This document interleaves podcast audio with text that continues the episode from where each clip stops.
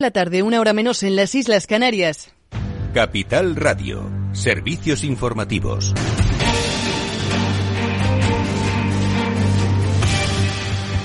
Muy buenas tardes. El primer ministro británico Rishi Sunak promete rebajar la inflación a la mitad y hacer crecer la economía del Reino Unido. to ease the cost of living and give people financial security. We will grow the economy creating better paid jobs and opportunity right across the country. Palabras eh, reconocidas en un discurso pronunciado en Londres eh, para presentar su visión para el Reino Unido, donde el político conservador se ha referido también a las nuevas legislaciones para frenar eh, los botes que cruzan el Canal de la Mancha y, en consecuencia, la llegada de inmigrantes. We will pass new laws to stop small boats, making sure that if you come to this country illegally, you are detained and swiftly removed. Y precisamente en Reino Unido hemos conocido que la cadena de supermercados Tesco ha anunciado una congelación de precios en más de mil productos que durará esta Semana Santa para ayudar así a combatir la inflación de los consumidores. La noticia ha impulsado hoy a la compañía en la Bolsa de Londres del mismo modo que han subido con fuerza las acciones de la aerolínea de bajo coste Ryanair. En el conjunto de 2022 trasladó a 160,4 millones de personas, lo que supone un récord en su serie histórica y situarse ya un 5% por encima del tráfico de pasajeros registrado en 2019. Franco Machiavelli es director de análisis de Admiral Markets podría ser una buena candidata si tenemos en cuenta pues la previsión de, que los márgenes de beneficio aumenten ese 15% que se le estimaba o se le estima en un principio y si a esto le sumamos esa fuerte demanda acumulada siempre y cuando pues, no se pierdan niveles considerables de demanda por parte de los clientes. Y en otra línea de asuntos hemos conocido que Coinbase eh, va a pagar 100 millones de dólares tras llegar a un acuerdo con el Departamento de Servicios Financieros eh, de Nueva York para zanjar una investigación sobre ciertas deficiencias en el programa de cumplimiento de la plataforma de negociación de criptomonedas. Dicho acuerdo contempla el pago por parte de Coinbase de una multa de 50 millones de dólares, así como también el compromiso de la plataforma de invertir otros 50 para garantizar el cumplimiento de programas durante los próximos dos años. Y atención a este dato también sobre políticas de redistribución de la riqueza en España. Un grupo de investigadores en Viena asegura que mientras las economías del norte de Europa apoyan en mayor medida los grupos de rentas más bajas, en los países del sur de Europa el gasto social sirve en gran parte para asegurar los ingresos de las rentas más altas. En concreto, destaca como Portugal, España o Italia se observa que hay pensiones muy generosas por la parte pudiente de la población y que el Estado hace relativamente poco por apoyar a los hogares de rentas bajas. Sin embargo, en países como Dinamarca o Países Bajos, los beneficiados son principalmente los hogares de rentas más bajas, puesto que prácticamente, dice este estudio, no hay redistribución neta hacia los hogares de rentas más altas. Y por otro lado, de vuelta a nuestro país, la demanda eléctrica nacional eh, cayó en 2022 apenas un 2,3% respecto al año pasado, según los datos que hemos eh, conocido de red eléctrica. No obstante, una vez recogida la influencia del calendario y las temperaturas, la demanda es un 3,2% inferior a la registrada en 2021. A pesar de los elevados niveles en los precios de la electricidad, parece que no se ha reducido en gran medida el consumo energético en España. Mientras tanto, y en materia empresarial, es noticia hoy Inditex, eh, que comenzará a negociar ajustes salariales para combatir la inflación el 25 de enero. La textil gallega iniciará reuniones con comisiones obreras y UGT para abordar así medidas en materia salarial que compensen el impacto de la inflación en los sueldos de sus trabajadores. Se revisará también la política salarial en términos generales para todas las empresas del grupo y en todos los territorios.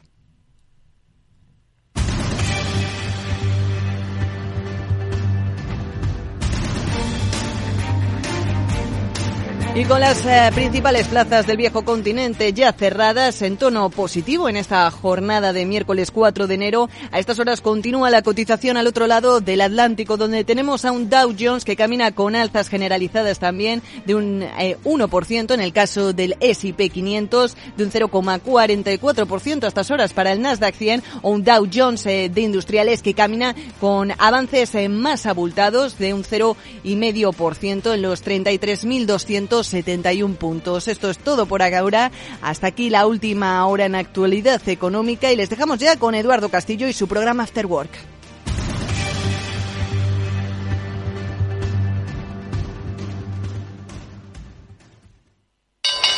Interesa la bolsa?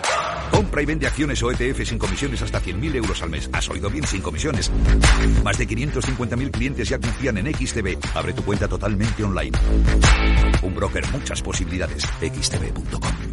A partir de 100.000 euros al mes, comisión del 0,2%, mínimo 10 euros. Invertir implica riesgos. Frente a los impagos, Vitamina D, la fórmula de información empresarial exclusiva de Informa para minimizar los riesgos y facilitar la toma de decisiones. Descubre Data Powered by Informa, la solución perfecta para tu negocio. Consulta al especialista en Informa.es. Después del trabajo, After Work, con Eduardo Castillo, Capital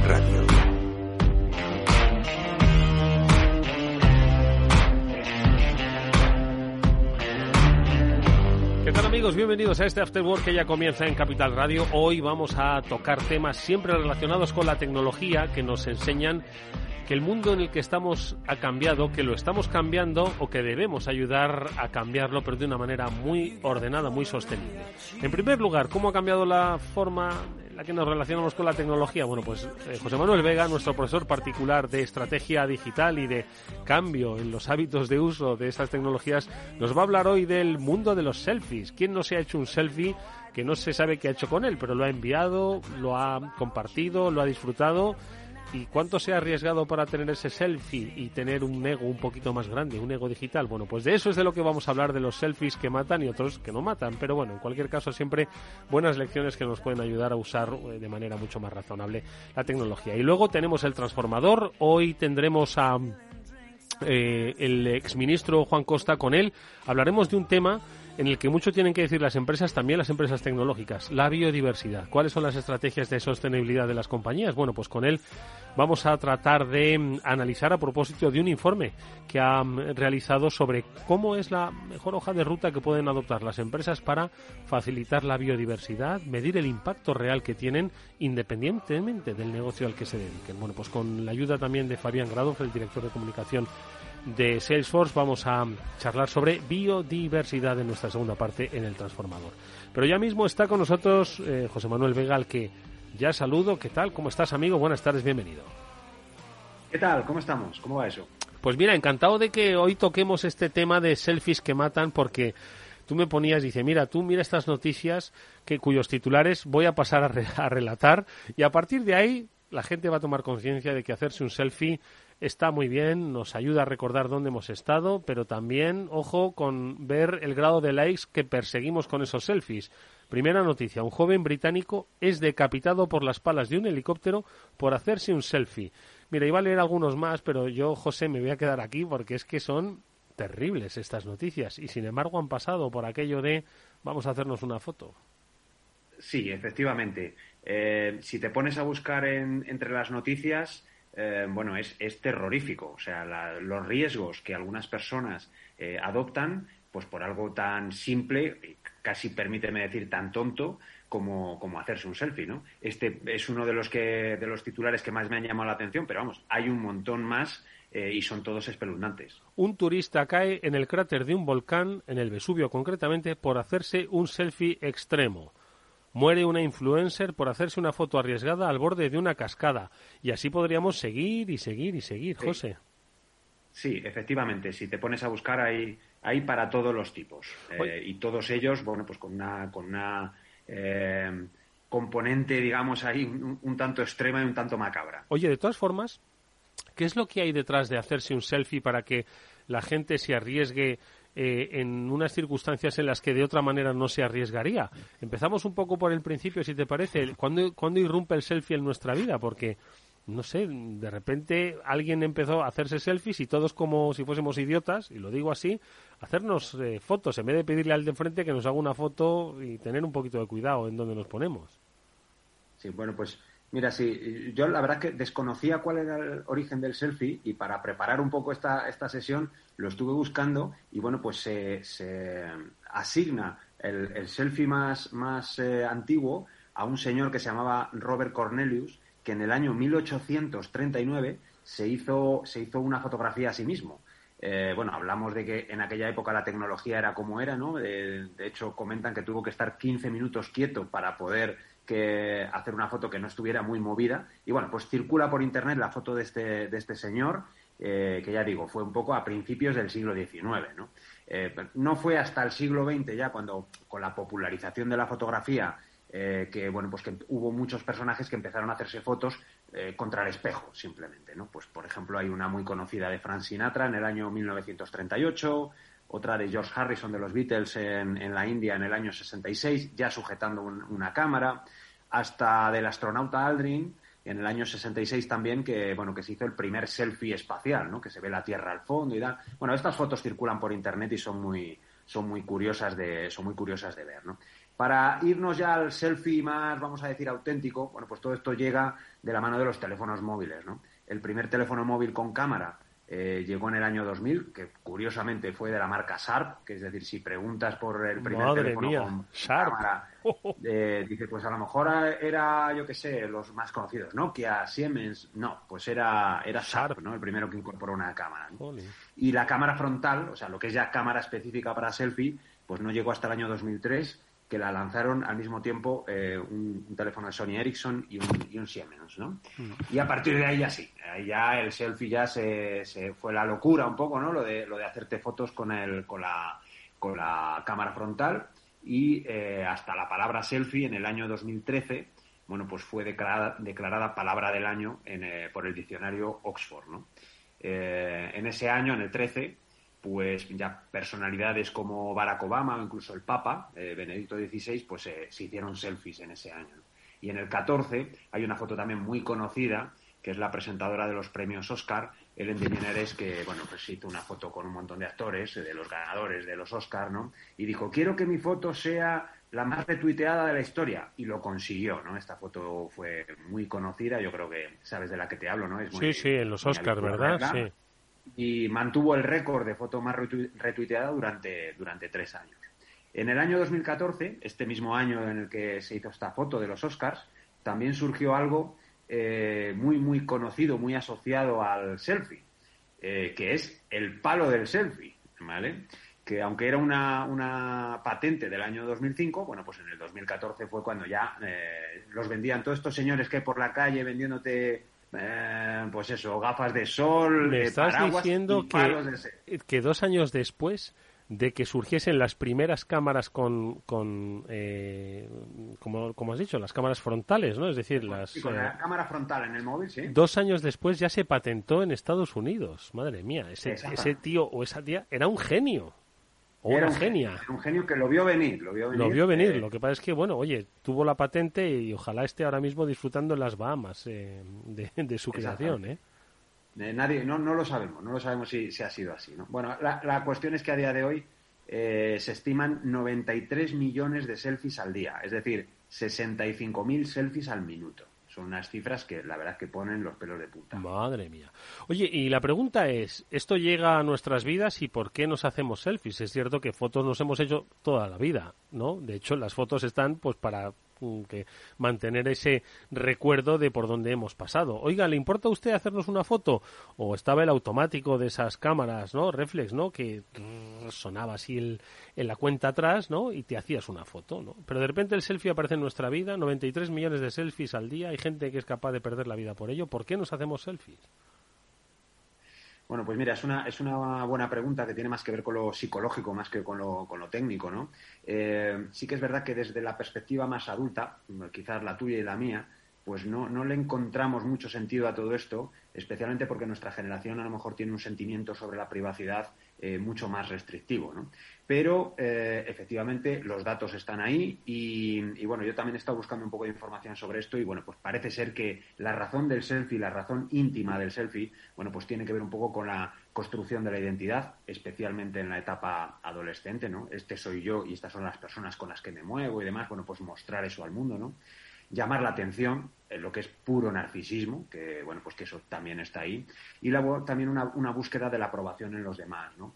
El, eh, no solo cuando esos momentos happy, ¿no? Que quiero compartir y, bueno, y que los demás me digan, jolín, qué bien que te lo estás pasando, sino también todo lo contrario, ¿no? También hay selfies bueno, pues de momentos duros o tristes y tal, y lo que buscas a lo mejor es un poco de cariño, ¿no? En, en, en, las personas, ¿no? Así que, bueno, pues es eso, una búsqueda de la, de la aprobación. Yo he visto, yo, ¿sabes qué pasa? Lo de la búsqueda de la aprobación, he visto, en fin, selfies que, que, que matan, pero no que matan al que se hace el selfie, sino al que tiene la desgracia de eh, de visualizarlo en redes sociales. Ese narcisismo, esa búsqueda de la expresividad a veces cruza determinadas líneas rojas, en el sentido en el que yo no sé si tú fuiste testigo de que hace bien poco, pues no, ni siquiera fue un selfie, pero fue una persona que le hacía una foto a una médico en Estados Unidos que salía pues con una, pose compungida y en el texto del retrato, ¿no?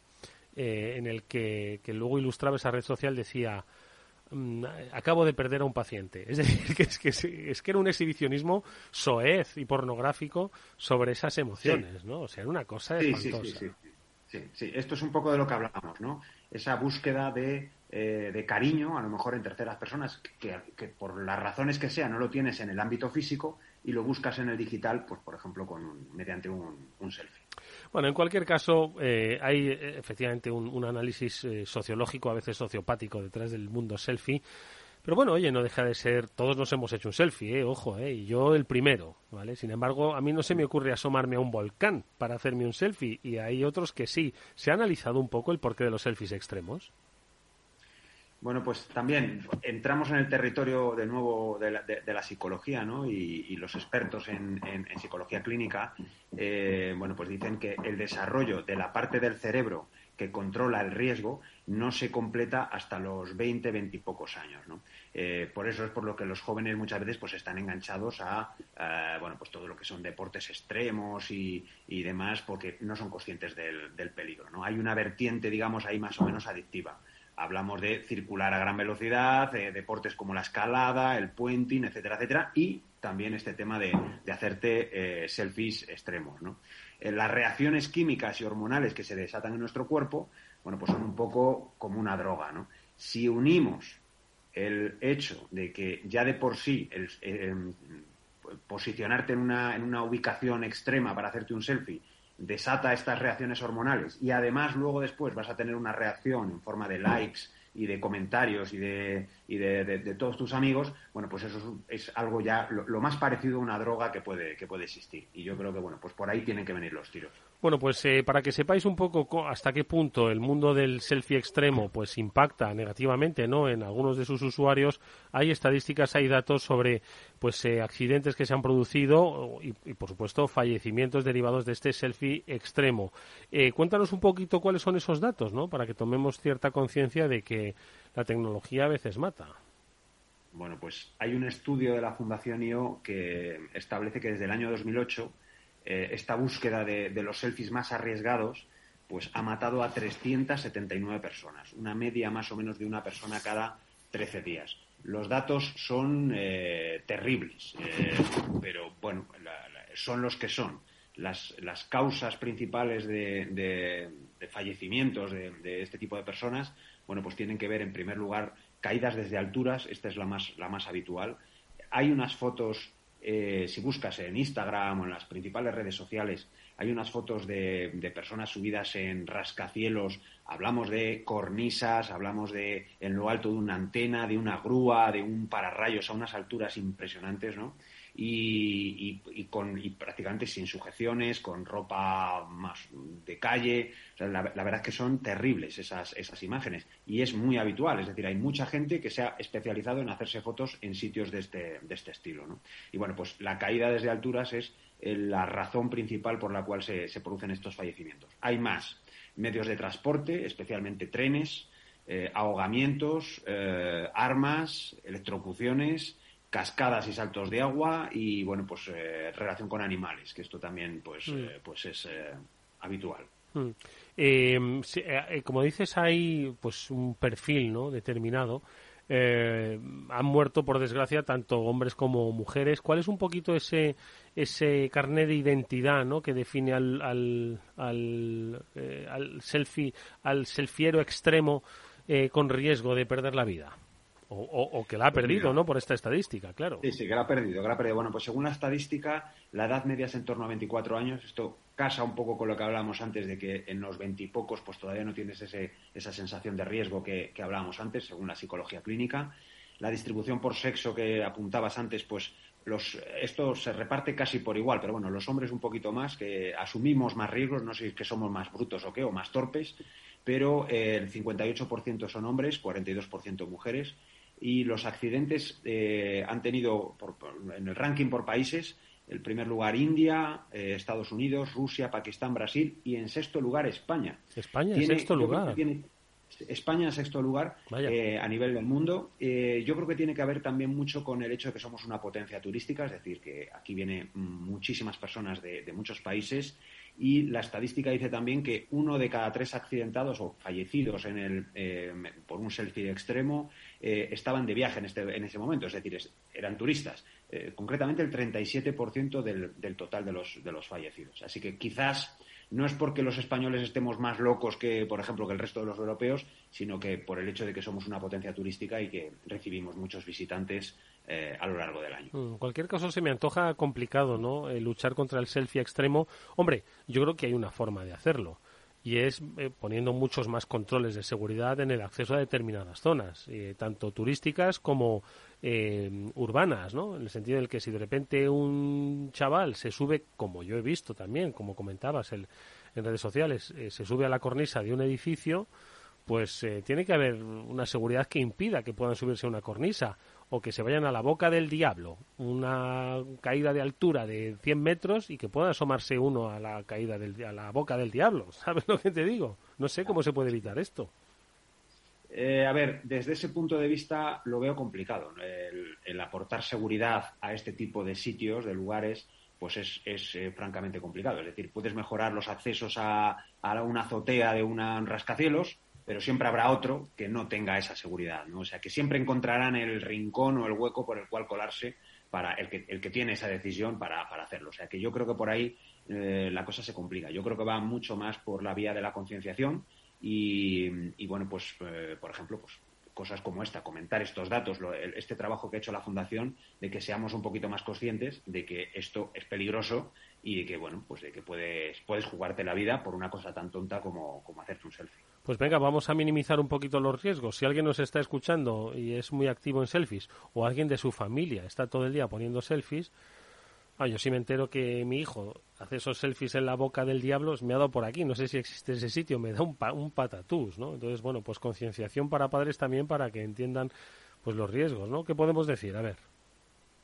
Sí, hay, por una parte, un grupo de personas que mm, bueno pues que van buscando ese riesgo como tal igual que los deportistas de, y sobre todo fíjate perdona una cosa que te interrumpa José es la responsabilidad del influencer de acuerdo es decir estoy seguro de que ese que va buscando el, riesgo extremo y se sube a un pararrayos pues seguro que tiene cientos de miles de seguidores y va buscando precisamente su aprobación y quizás algo de rendimiento económico. Pero tiene cientos de miles de seguidores que muy probablemente muchos de ellos quieran imitar esas cosas. ¿De acuerdo? Entonces, la propia responsabilidad de arrastrar a mucha gente, pues hacer lo que está haciendo. Entonces, yo creo que eso debería haber cierta responsabilidad de carácter, en fin, legal. No sé cómo, pero legal. Sí, quizás sí, quizás sí, incluso las propias plataformas, pues Instagram, Twitter, etcétera, bueno, pues a lo mejor igual que tiene una política de de gestión de contenidos, bueno, pues más o menos restrictiva, bueno, pues a lo mejor con este tipo de contenidos, pues también tenía que incluso incluir algún tipo de aviso, no sé si mm, limitarlos, pero sí a lo mejor incluir algún tipo de aviso eh, que, genere conciencia, ¿no? Es decir, que no haya chavales luego de 14, 15, 16 años que quieran imitar a esos influencers, efectivamente esto daría para otro debate, ¿no? Y, con ello, pues jugarse la vida, pues eh, tontamente, ¿no? Con, con una cuestión como esta. Hmm. Entonces, ¿qué les decimos a los que estén pensando en hacerlo? Bueno, pues primero eh, pensárnoslo dos veces, ¿no? pero hay, una serie de, consejos que, relacionados con todo esto que, bueno, yo creo que son cosas bastante, bastante eh, claras, ¿no? Pero, bueno, no está de más recordarlo eh, si con eso, pues, bueno, pues hacemos entrar eh, en, o sea, si, concienciamos a alguien, ¿no? Que, que, se la esté jugando, ¿no? Con, este tipo de, de, cosas, ¿no? Bueno, pues primero, cuidado con los eh, con, animales, por ejemplo, ¿no? Eh, animales salvajes especialmente. ¿Sabes que cuando decías lo de los animales, qué pasa? Que es que hay gente que se acerca a un león o salta a la arena del pues, al pues el foso del zoo o qué? Todo este todo este tema del de, y hablar hoy aquí de esto, pues surgió porque yo me hice una foto caminando por el campo al lado de una vaca, una vaca más o menos cerca, la vaca parecía un toro, de, visto desde, de manera frontal. Y, bueno, pues publiqué ese, ese selfie en mi, en mi Instagram.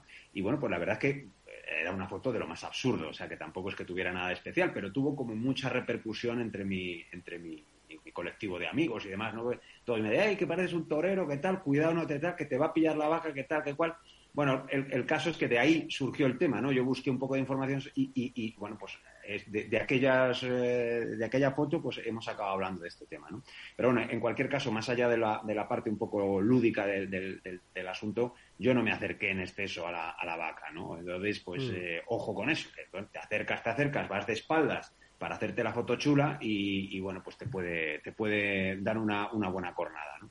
Igual que con este tema, bueno, pues el tema del tráfico, las vías del tren, es otro, es otro de esos puntos peligrosos, ¿no? Que bueno, que vas pensando más en el teléfono móvil que llevas en la mano, vas andando hacia atrás, hacia atrás, y bueno, pues, pues a lo mejor pues puedes eh, entrar, por ejemplo, en una, en una carretera y que te, que te atropelle un coche, ¿no? Eh, evitar distracciones al volante, también asociadas con lo anterior. Eh, bueno, pues está prohibido el manipular el teléfono mientras conduces, pero eh, bueno, pues todavía hay gente que lo hace, ¿no? Así que bueno, pues esto, mm, mucho cuidado también con esto. Eh, ojo con las zonas de riesgo, cascadas, entornos naturales, alturas, etcétera, etcétera, ¿no? Eh, movernos ahí un paso adelante, un paso atrás, bueno, pues puede implicar el que, el que caigas desde una altura importante y, bueno, ya no digo morir, pero si a lo mejor romperte un brazo, una pierna, etcétera, etcétera, ¿no? no forzar más de la cuenta en actividades deportivas, también un poco para, hacerte, para conseguir ese selfie, ¿no? Salto más con la bici o con el, skate o con este tipo de deportes, bueno, pues que pueden, pueden hacer que, también estés en una situación peligrosa, ¿no? Mm. Y luego un último detalle que no tiene tanto que ver con el peligro de tu integridad física, sino con la intimidad de los que te acompañan, ¿no? Es decir, que a lo mejor pues esa foto un sábado por la noche a las 4 de la mañana y con cuatro copas de más con unos amigotes, bueno, a ti te da igual, pero a lo mejor a tus amigos no le da igual, ¿no? Entonces también, esto no es relacionado tanto con eh, la integridad física, sino con la intimidad de las personas que te pueden, que te mm. pueden acompañar. ¿no? Así que, bueno, pues pensártelo dos veces antes de, publicar este tipo de, imágenes. José, la verdad es que... El, como apuntabas antes, el, tema de eh, pensar en la responsabilidad que implica el hecho de que tú eh, publiques este tipo de fotos y que, bueno, pues que vas llamando la atención a los demás y que pueda haber un chaval que lo haga. que te imite, ¿verdad? La verdad es que es fascinante, ¿no? El, cambio sociológico y de comportamiento que han generado las redes sociales eh, en los últimos años, ¿no? Y la aparición de nuevos comportamientos, como entiendo que toda la tecnología, es decir, antes de que existiese la televisión éramos menos sedentarios y la televisión consiguió un sedentarismo pues que quizás antes no, no existía, ¿no? Hoy pues tenemos otro tipo de comportamiento con estas redes sociales, pero que yo creo que los sociólogos y los psicólogos se deben estar poniendo las botas a investigar académicamente todo lo que está, todo lo que refiere a las nuevas tecnologías y su uso por parte de las personas. José. Sí, por supuesto. Y cada vez hay eh, más territorios que explorar según vamos avanzando y vamos conociéndonos mejor. Es decir, al final, eh, plataformas como Facebook, como Twitter, llevan muy poco tiempo con nosotros. Eh, así que no sabemos ni siquiera las consecuencias que puede tener. Incluso hemos ido variando el comportamiento, lo podemos ver en nosotros mismos. No es lo mismo lo que yo publicaba en Twitter o en Facebook hace 10 años que lo que publico ahora mismo. ¿no? O sea que, bueno, vamos aprendiendo todos de la mano y hay mucho espacio para que se estudien estos comportamientos y, sobre todo, en este caso, ¿no? en el que estamos hablando de eh, personas con heridas importantes o fallecimientos, bueno, pues que bueno, pues esto que no ocurra, ¿no? Que, no ocurra por una cosa tan tan absurda como esta. Pues venga, los selfies esta Navidad en familia, tranquilitos, eh, poner el automático, apoyarlo contra una estantería y dejaros de historias, ¿vale? Que no estamos para jugarnos la vida con un selfie ni para hacer el ridículo, que también eso es otro de los riesgos, menos lesivo, pero igualmente dañino para nuestra reputación. Las eh, lecciones que nos da José Manuel Vega, director de estrategia digital del equipo e, escritor, es conferenciante, es nuestro amigo, es nuestro profesor. Gracias, José, como siempre. Ojo con esos selfies y esas vacas. Muchas gracias, felices Navidades y hablamos en una próxima, en una próxima eh, sesión de este After Work. Yo el mayor riesgo que voy a adoptar es con la bandeja del turrón, nada más. Pues venga, quiero ver esa foto. Gracias y hasta muy pronto. After Work con Eduardo Castillo. Vamos con un consejo. Si inviertes en bolsa, esto te interesa. XTB tiene la mejor tarifa del mercado para comprar y vender acciones y ETFs. No pagues comisiones hasta 100.000 euros al mes. Si inviertes en bolsa o quieres empezar, más sencillo e imposible, entras en xtb.com, abres una cuenta online y en menos de 5 minutos compra y vende acciones sin comisiones con atención al cliente las 24 horas del día. ¿A qué estás esperando? Ya son más de 500.000 clientes los que confían en xtb.com, un broker, muchas posibilidades en xtb.com. A partir de 100.000 euros al mes, la comisión es del 0,2%, mínimo 10 10 euros. Invertir implica riesgos.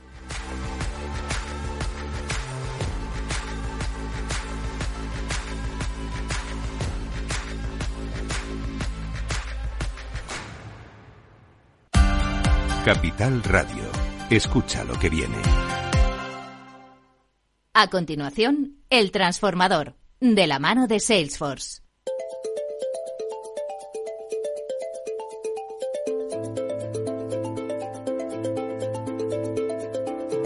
Como anunciábamos en nuestro programa, hoy con el transformador vamos a abordar un tema creo que es fundamental y en el que todas las empresas tecnológicas o de otros sectores tienen mucho que decir. Estamos hablando de la biodiversidad y de cómo eh, realizamos estrategias dirigidas precisamente a eh, fomentar, a conservar, a no impactar en la biodiversidad. ¿Por qué hablamos de ello en el transformador? Porque uno de los referentes en el eh, análisis sobre el impacto de la eh, biodiversidad en las empresas es Juan Costa, exministro de Ciencia y Tecnología. Ya ha estado con nosotros en este transformador y precisamente a propósito de un reciente informe elaborado sobre cómo las empresas pueden eh, trabajar para fomentar no solo esas políticas de sostenibilidad, sino también lograr que ese impacto en la biodiversidad sea real, se pueda medir. Vamos a charlar, como digo, en este transformador, eh, invitando a las empresas a que tomen conciencia, que seguro que ya han tomado conciencia sobre el concepto de sostenibilidad. Y lo hacemos también con la ayuda de Fabián Gradoff, el director de comunicación de Salesforce. Lo primero de todo, saludar a Juan. ¿Qué tal, Juan? Muy buenas tardes, bienvenido. ¿Cómo estás? Hola, muy buenas tardes. Eh, pues encantado de, de volver a participar en el transformador. Vamos a ver si transformamos un poco esas políticas de sostenibilidad en políticas reales, ¿no? Que fomenten el cambio. Fabián Grados, ¿qué tal? Muy buenas tardes, ¿cómo estás? Encantado de estar de nuevo con vosotros.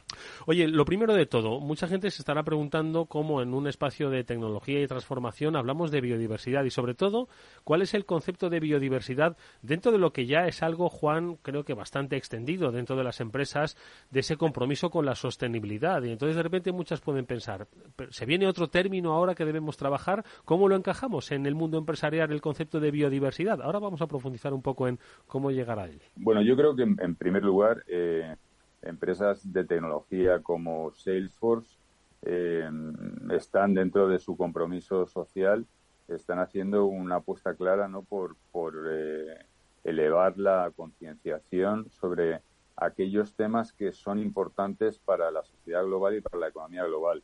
Y la protección de la biodiversidad, junto con el cambio climático y los fenómenos meteorológicos extremos, se ha convertido en, eh, uno de los cinco riesgos más importantes según la comunidad empresarial que pueden afectar el crecimiento de la economía mundial en los próximos cinco años. Y así aparece desde el año 2019 en las encuestas y en las estadísticas del World Economic Forum.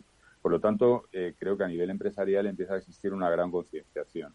Y lo segundo que quiero decir en, esta, en esta reflexión inicial es que esa concienciación existe porque además desde el punto de vista económico la protección de la biodiversidad, de la protección del capital natural del planeta, de los ecosistemas y de las especies eh, es muy importante para la economía mundial. Aproximadamente la mitad de las industrias, la mitad del tamaño de la economía global depende de una manera muy relevante de el, medio ambiente y la ecología. Depende de los recursos naturales que nos aportan eh, los mares, los océanos, eh, los bosques, eh, los ecosistemas. depende de un montón de recursos naturales, ¿no?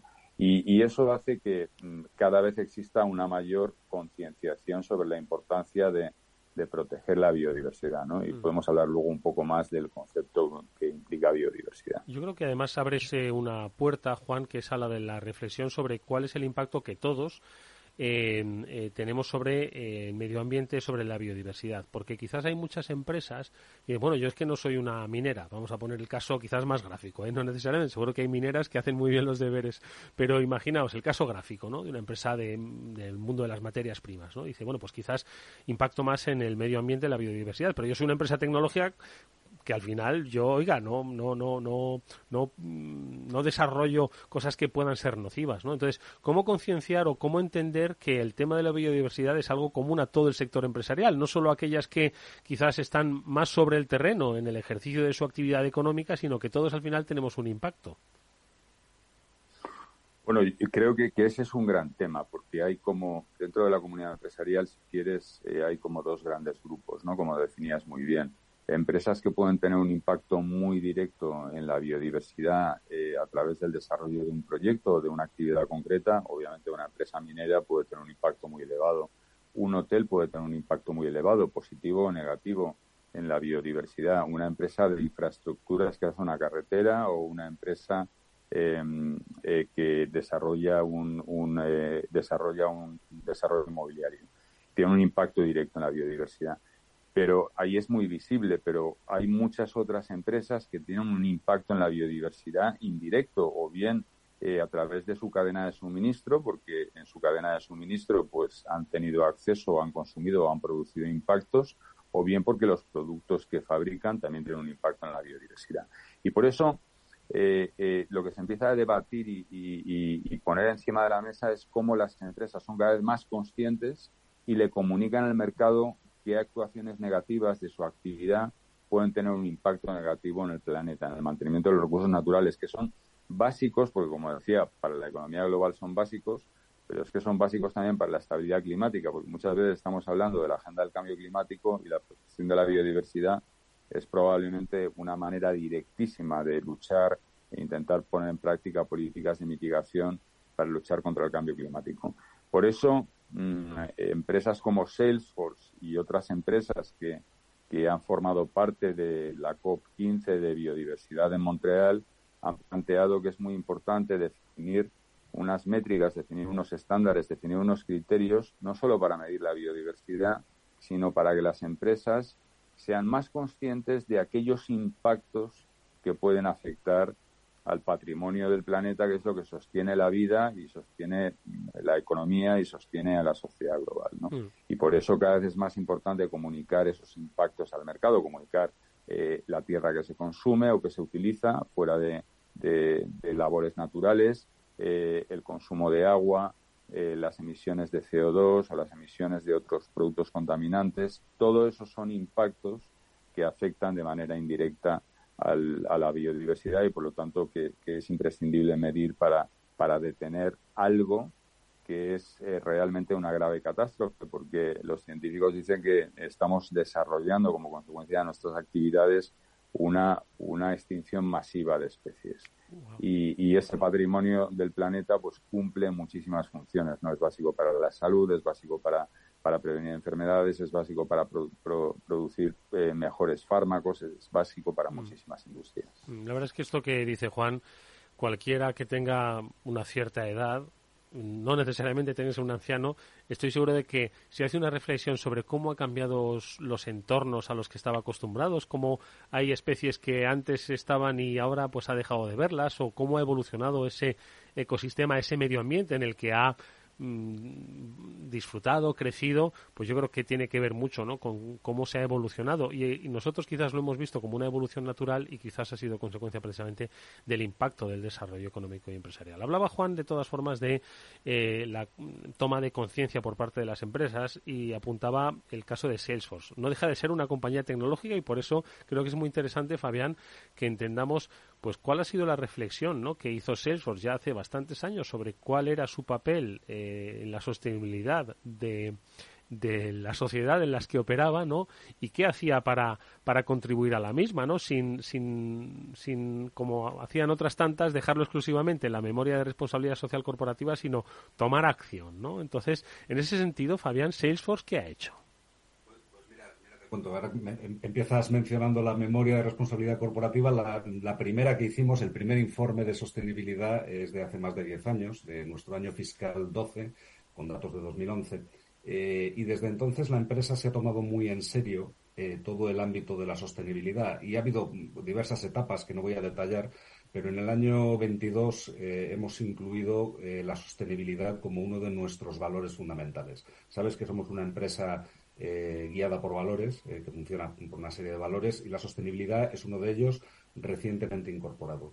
Lo que ha cambiado recientemente en el concepto es que si bien las empresas hemos entendido en los últimos años la sostenibilidad básicamente como eh, evaluar simplemente el impacto que estábamos teniendo y minimizar el daño que pudiéramos hacer al ecosistema. Y sobre todo se ha centrado mucho en las emisiones de CO2 en, los últimos años. El objetivo ahora es tomar una acción positiva en favor del medio ambiente, generar acciones positivas. Y en ese sentido, eh, Salesforce participa de una serie de, iniciativas que están alineadas con, estos objetivos y uno de ellos, por supuesto, es el de la biodiversidad y estamos hablando de iniciativas como el, One Trillion Trees, un billón español, un proyecto para, la plantación de un billón de árboles en, todo el mundo que tiene que ver también con la captura de CO2, pero tiene que ver también con la biodiversidad. Estamos en proyectos de protección de los ecosistemas marinos, estamos en proyectos de, muy diverso tipo para eh, favorecer la, biodiversidad y es algo que va a ir creciendo con el tiempo. De hecho, hemos lanzado una iniciativa que se llama eh, Nature Accelerator, acelerador de la naturaleza, por el que eh, vamos a redirigir una parte de nuestros esfuerzos filantrópicos precisamente hacia el área de la biodiversidad. Pero desde el punto de vista conceptual, quiero remarcar que el cambio ha sido decir, bueno, vamos a pasar de ese concepto de medir nuestro impacto y de minimizar el daño a ver qué acciones positivas podemos tomar para ayudar a mantener y enriquecer la biodiversidad del planeta. Mm.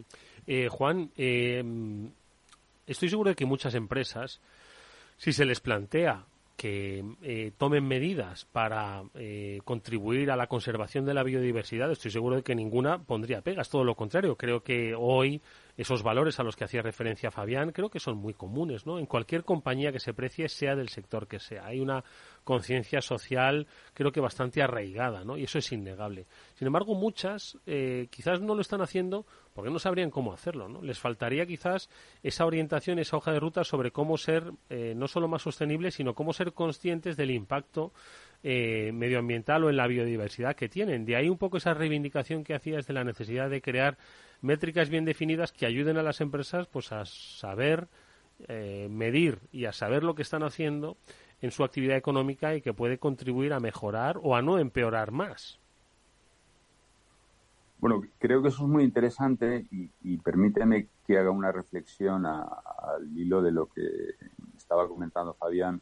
Em, creo que, evidentemente durante los últimos diez años la conciencia eh, sobre el medio ambiente y la preocupación por desafíos como el cambio climático, incluso la biodiversidad, es algo que empieza a estar en la agenda de casi todas las empresas, ¿no? y además está promovido, pues por un lado, por los inversores, porque los inversores cada vez eh, valoran más el, compromiso con la sostenibilidad o con la agenda de ESG, eh, medio ambiente, social y gobernanza, eh, y también porque los consumidores cada vez más valoran empresas que están comprometidas con el medio ambiente. Pero hay una diferencia entre la mayor parte de las empresas y las empresas que también quieren liderar el cambio. ¿no? Y el cambio, como decía en este momento eh, Fabián, pasa por pensar de qué manera mi modelo de negocio, mi actividad económica, eh, lo que yo hago en términos de producir bienes y servicios para la sociedad, de qué manera lo puedo hacer de una forma que en lugar de tener un menor impacto negativo, empiece a tener unos impactos positivos en el medio ambiente. Es decir, que una empresa empiece a pensar también no solo voy a ganar dinero, no solo voy a crear eh, prosperidad económica, sino quiero que mis actividades, además de prosperidad económica, creen también prosperidad medioambiental y prosperidad social, ¿no? Y eso es un cambio que algunas empresas líderes empiezan a incorporar en la agenda, ¿no? Y, creo que es un cambio muy importante porque cuando una empresa hace suyo el propósito, el compromiso, no solo de crear prosperidad económica, sino que su actividad tenga como objetivo básico principal también eh, tener impactos positivos en el medio ambiente y tener impactos positivos en la sociedad, bueno, yo creo que eso, eso es un cambio de una magnitud extraordinaria, ¿no? Y efectivamente, eh, quizá aquí lo que falta también es un poco eh, mayor papel de los gobiernos y mayor papel de la regulación, ¿no? Pero, pero claramente, es decir, por un lado, los gobiernos tienen que aceptar que vivimos en un mundo de cogobernanza, donde lo que hacen las empresas en muchas ocasiones es innovar y marcar la agenda del futuro, eh, apuntar cómo van a ir las cosas. Y luego los gobiernos tienen que empezar también a pensar en políticas que le pongan un precio al medio ambiente. Es decir, el medio ambiente hoy se utiliza en muchas ocasiones en, la política como una excusa para subir impuestos, ¿no? Bueno, no, pues lo que hay que hacer es cambiarlo y en lugar de a lo mejor exigir los impuestos que hoy se exigen por eh, crear empleo o por crear prosperidad económica, bueno, pues exijamos más impuestos por destruir medio ambiente pero no exijamos los mismos impuestos o exijamos menos impuestos a las empresas que lo que hacen es crear medio ambiente, ¿no? Y eso tiene que empezar a incorporarse en la ecuación, ¿no? Y eso tiene que ir acompañado de gobiernos que de alguna manera promueven también buenas prácticas en términos de entender, ¿no? Cómo se mide el impacto positivo o negativo en el medio ambiente que el éxito de una empresa ya no solo es ganar dinero o, crear empleo, que es un éxito muy importante, sobre todo la creación de empleo, es también si tiene un impacto positivo en la protección de nuestro entorno o si por el contrario está consumiendo medio ambiente, está teniendo un impacto negativo y todos los ciudadanos, todos los demás están de alguna manera o estamos de alguna manera subvencionando de forma encubierta las actividades de esa empresa, ¿no?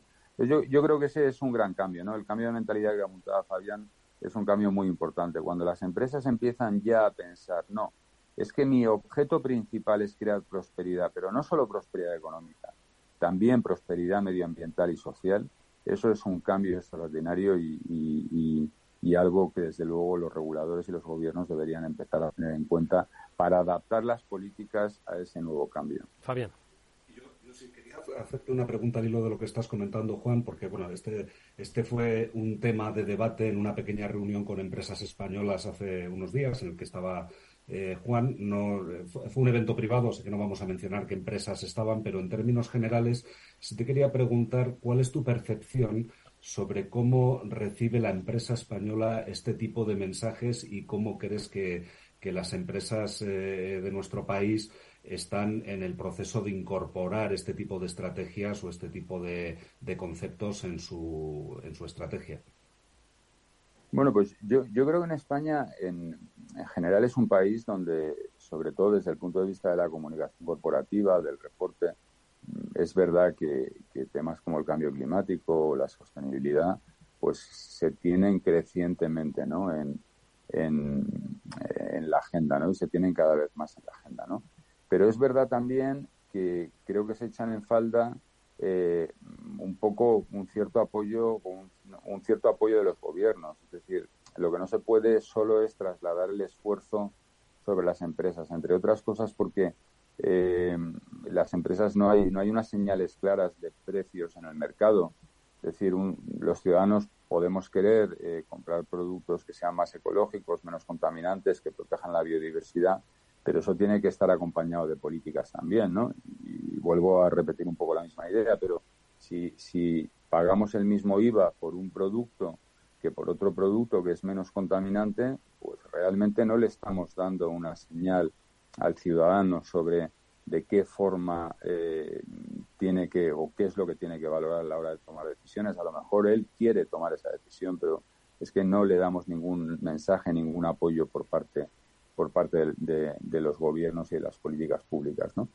Yo, yo creo que las empresas españolas eh, están dentro de la parte alta ¿no? de, a nivel internacional en, lo que es preocupación por el, por el medio ambiente, por el cambio climático y por la biodiversidad. Y de hecho, bueno, pues igual que Salesforce ha participado en, en la COP15 de biodiversidad en Montreal, pues ha habido muchas empresas españolas ¿no? que, que hmm. han participado y que han jugado un papel relevante allí. ¿no? Oye, en este informe que ha coordinado Juan Costa, Biodiversidad, del próximo gran desafío, 12 cuestiones a considerar, son muy interesantes, ¿no? Los apuntes eh, que se recorren en él sobre ese primero esa comprensión sobre lo que es biodiversidad, ¿no? En un mundo donde pues las corrientes medioambientalistas, por supuesto, están muy presentes, pero quizás a veces, ah, eh, como decíamos al principio, no de este transformador hay que centrar un poco el tiro, ¿no? ¿Qué es biodiversidad dentro del concepto de sostenibilidad y de medio ambiente, ¿no? Por eso digo que este informe hace un recorrido, creo que interesantísimo, sobre las propuestas que ahora mismo estaba comentando Juan, sobre la necesidad de medir y cómo medir y qué medir, ¿no? Y a propósito de lo que estaban también comentando sobre el papel de las empresas, de las grandes empresas y también de los gobiernos, hay un apartado, Juan, que es el relativo al del consumidor, ¿no? Y es que al final los consumidores también son parte de ese de esa palanca ¿no? de cambio y de transformación pero apuntabas un, tema muy interesante en este informe y es que el consumidor eh, no solo va a demandarlo eh, a las empresas sino que también es eh, muy proclive al cambio, es decir, que quizás si las empresas tienen miedo de cambiar un poco sus estructuras por impactar en sus clientes, que sepan que los clientes están muy dispuestos ¿no? a asumir esos cambios que le pueda dar la empresa o su empresa de referencia, ¿no? Por lo menos así me ha parecido eh, verlo en el informe, ¿no?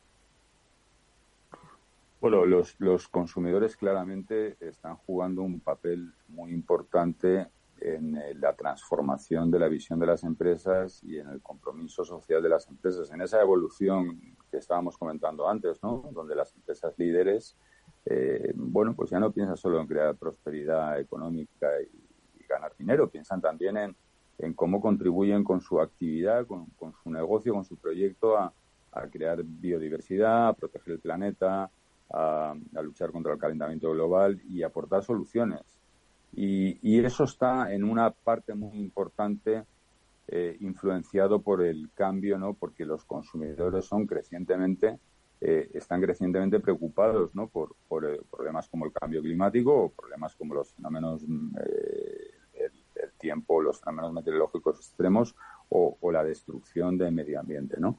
Pero los ciudadanos también lo que esperan y, saben que las empresas eh, están probablemente más preparadas y, mejor eh, eh, dirigidas que a lo, mejor en ocasiones que los gobiernos para encontrar soluciones a sus problemas y, quieren que las empresas crecientemente lideren eso. Y lo que esperan también es que, bueno, no sea todo el esfuerzo un esfuerzo económico por parte del consumidor. El consumidor quiere que que haya soluciones, ¿no? Pero crecientemente el consumidor se compromete con empresas que tienen eh, una preocupación o un compromiso con el medio ambiente. Y en términos de reputación de marca, en términos de valor intangible de las compañías, eh, esto es un factor positivo, un factor que aporta valor, ¿no? Y, aquí los consumidores están contribuyendo a construir esa agenda de, de una manera de una manera relevante, ¿no? Fabián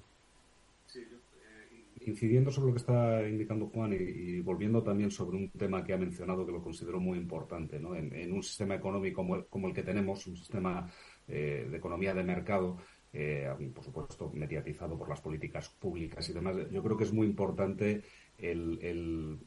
la claridad y la transparencia de los mensajes que llegan a los consumidores y a los que toman decisiones también en las empresas. Es decir, que tengan los indicadores adecuados para tomar la decisión correcta. Juan apuntaba, por ejemplo, posibles variaciones en los impuestos en función del impacto medioambiental y sobre la biodiversidad. Eso sería un indicador para que un consumidor pueda definir eh, realmente dónde quiere eh, eh, hacer sus adquisiciones, sus compras y demás. y yo creo que aquí las, las, tecnológicas nos podemos echar una responsabilidad sobre la espalda, que es ayudar a las empresas a identificar correctamente los procesos, las metodologías, y analizar correctamente cuál es su impacto, a medirlo y a evaluarlo y a, publicarlo de manera correcta. Y esto sería una herramienta, una, una cosa muy útil eh, para, para empresas y también para administraciones que luego pudiesen hacer políticas diversificadas en función del impacto medioambiental que tuviese cada organización. Algo hemos avanzado en ese terreno, tenemos algunas soluciones más en el ámbito de las emisiones de CO2 que en, ninguna otra cosa, pero creo que probablemente en el futuro veremos otras evoluciones eh, eh, en este sentido. Eh, pero bueno, el, mensaje fundamental creo que es muy importante que, que la información llegue de una manera transparente y correcta a los usuarios, de manera que las decisiones que puedan tomar sean informadas y no estén simplemente dadas por campañas de imagen que pudieran tener empresas y demás, sino que realmente se sostengan con acciones reales por detrás. Y yo, yo creo que ese punto que apuntas, Fabián, es, es muy importante, ¿no? Porque los consumidores eh, quieren cada vez más en este tema información veraz. Es decir, no mm, empiezan a distinguir ya eh, lo que es pues intentar hacer una campaña de imagen de lo que es un comportamiento donde hay realmente compromiso medioambiental o compromiso social, ¿no? Y eso también es algo que ha ocurrido en los últimos tiempos. Mm, efectivamente, y no olvidemos que la información veraz es un derecho constitucional de los ciudadanos, ¿eh? de los ciudadanos, no, de los emisores de información. Pues eh, si alguien tiene dudas, tiene pistas en este informe, Biodiversidad del próximo gran desafío, 12 cuestiones a considerar, coordinado por Juan, eh, Juan Costa Climent, hoy nuestro invitado en este transformador exministro de Ciencia y Tecnología, que junto a Fabián Grado, director de comunicación de Salesforce, nos dan nuevas pistas sobre cómo piensan las empresas hoy en el siglo XXI, cómo se transforman y cuáles son las palancas de transformación, no solo tecnológico, sino también de sostenibilidad del futuro. Gracias, Juan. Gracias, Fabián. Mucha suerte para el futuro. Hasta muy pronto. Muchísimas gracias. Buenas tardes. Gracias a vosotros. Un placer como siempre. Y nosotros, amigos, nos despedimos con este transformador hasta mañana que volverá, por supuesto, el Afterword de Capital Radio a la misma hora 19 aquí en la sintonía de este programa. Os habló Eduardo Castillo. Hasta mañana. Adiós.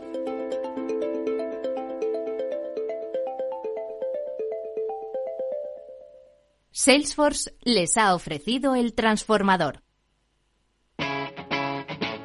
Capital Radio.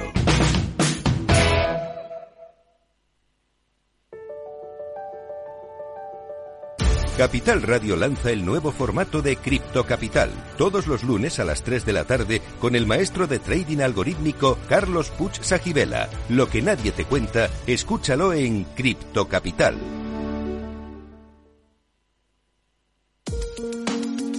De forma no intencionada, los usuarios pueden abrir agujeros de seguridad al conectar su ordenador o smartphone a la red de su empresa, incluso cuando utilizan una VPN. Reducir la superficie de ataque con un modelo Zero Trust se ha convertido en una necesidad para las empresas. Descubra más en zscaler.es.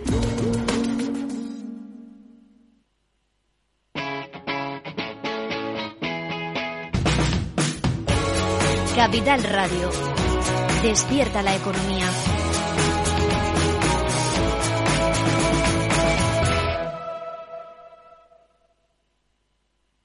¿Qué es ir más allá? Con Arval podrás llegar donde te propongas de la forma más sostenible y desplazarte como y cuando necesites con una oferta de renting sostenible, segura y conectada. Y preocuparte solo de conducir porque nosotros nos ocupamos del resto. Arval, la transición energética arranca aquí. Más información en arval.es. Esto te estás perdiendo si no escuchas a Rocío Arbiza en Mercado Abierto. David Elizaga, director financiero de eDreams. Los europeos están viajando mucho dentro de Europa. Ese es el, ese es el perfil más habitual eh, que estamos encontrando en estas, en estas semanas. Hay mucho movimiento dentro de, dentro de Europa. Siempre, siempre ha sido nuestro perfil más habitual. Nosotros somos una compañía que, que tenemos operaciones muy importantes en todos los países grandes europeos y el segmento de europeos viajando a otros lugares dentro de Europa es, es ahora mismo desde luego lo, lo que más vendemos. Mercado Abierto con Rocío Arbiza.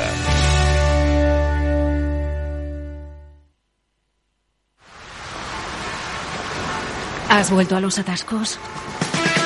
forma parte de la vida de Madrid y esa vida va aparejado con atasco. Realmente el atasco que te absorbe la energía es el de la entrada a trabajar o cuando llegas tarde a una reunión o cuando vas a dejar a tu hijo en el colegio y va a perder y va a perderse la primera hora de clase. Cuando vengas a Madrid, chulona mí. Reconduce tus números. Voy a ser temperatriz de lavapiés. Desatasca tus inversiones. Y alfombrarte con claveles la gran vía. Recalibra tus cuentas. Bañarte con vinillo de Jerez. Que no se atasque tu economía. Sintoniza Capital Radio. No me gusta el mundo atascado.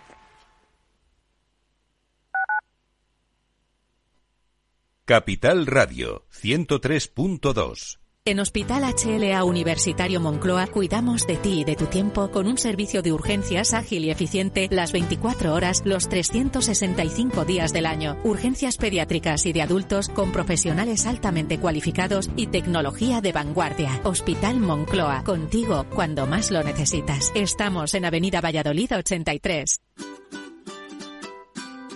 Mesa y Descanso es el programa donde Mar Romero te acerca cada fin de semana los mejores productos, te invita a disfrutar de los buenos vinos de cada denominación de origen y a conocer restaurantes y lugares de ocio con un encanto especial. Mesa y Descanso, los domingos a las 13 horas, aquí en Capital Radio. Para personas inquietas, Capital Radio.